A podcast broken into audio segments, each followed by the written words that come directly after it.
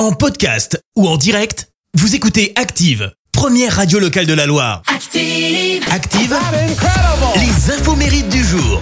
Soyez les bienvenus en ce mardi 9 novembre. On fête les Théodore et puis les Nectaires. Côté anniversaire, on va zouker ce matin puisque la chanteuse française Joëlle Ursule vient d'avoir 61 ans. Alors elle, en 79, elle était le Miss Guadeloupe. Elle enchaîne sur une carrière de mannequin et puis elle intègre ce groupe. Elle est l'une des trois membres fondatrices du groupe Zouk Machine. C'est là hein, qu'elle démarre sa carrière de chanteuse et alors en 90, elle a représenté la France au concours de l'Eurovision avec ce morceau. What and Black Blues, elle termine deuxième du concours, chanson écrite par Serge Gainsbourg, mais pas pour les bonnes raisons. En fait, à la question pourquoi avez-vous écrit cette chanson pour euh, Joël Ursule, eh ben Gainsbourg, il avait répondu pour son cul. Alors euh, Joël s'est pas laissé faire. Hein. Elle l'a traité publiquement de vicelard pervers. Et bim, retour à l'envoyeur. Et puis la chanteuse française Jennifer Ayash, elle vient d'avoir 38 ans.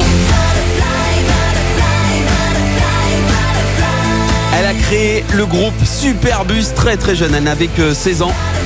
Et alors en 20 ans de carrière, le groupe a quand même essuyé deux gros clashs. Le premier, c'était en 2015 lorsque la maison de disques les a limogés. Alors tous les membres du groupe ont attaqué en justice la filiale de Vivendi et après une longue procédure qui a duré 4 ans, les musiciens ont finalement obtenu 1,2 million d'euros d'indemnité. Et puis alors le deuxième gros clash, c'était en 2017 lors du Festilac. En fait, le promoteur local avait vendu 45 minutes de prestat sur scène alors que Superbus s'était engagé pour 5-6 titres et donc n'était pas au courant de cet arrangement.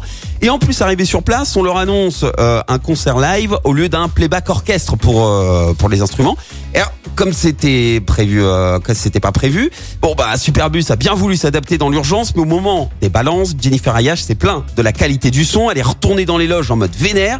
Et le ton est monté entre le groupe et les organisateurs. Superbus euh, a traité les festivaliers quand même de bouseux. Alors du coup, c'est parti en vrille.